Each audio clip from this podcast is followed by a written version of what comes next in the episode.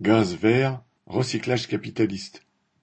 Total Energy a annoncé le 31 mai la construction d'une fabrication de gaz de synthèse aux États-Unis en collaboration avec l'entreprise belge TES. Le procédé est présenté comme neutre en carbone, ce qui serait une première pour du gaz.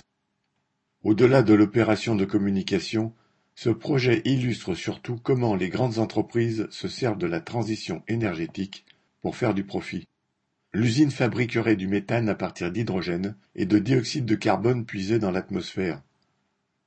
Ce méthane de synthèse serait ensuite envoyé dans les canaux de transport utilisés habituellement pour le gaz fossile. Au bout, sa combustion par l'industrie ou par les cuisinières domestiques rejetterait dans l'atmosphère autant de dioxyde de carbone que celui nécessaire à sa fabrication.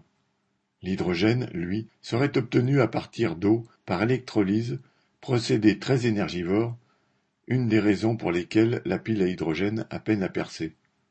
Mais Total Energy proclame que toute l'énergie nécessaire à la fabrication d'hydrogène serait fournie par des panneaux solaires, d'où la nouveauté ainsi que l'annonce de la neutralité carbone du procédé.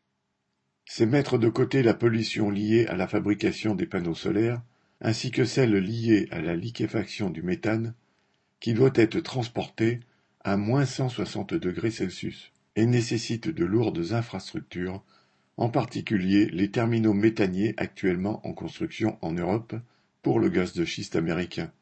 Mais ce ne sont évidemment pas les préoccupations écologiques qui guident Total Energy. Comment d'ailleurs le croire quand on voit le reste de son activité, dont le projet EACOP en Ouganda et en Tanzanie, l'un des plus polluants au monde? Si la multinationale veut installer son usine aux États-Unis, c'est pour profiter des subventions massives octroyées par le gouvernement Biden au travers du programme Inflation Reduction Act. Elles sont si élevées qu'elles compenseraient le coût de production de méthane de synthèse, environ trois fois plus élevé que celui du gaz naturel, qui est simplement puisé dans le sol. La différence serait donc payée par la population américaine lorsque le gouvernement lui présentera la note. Thomas Baumer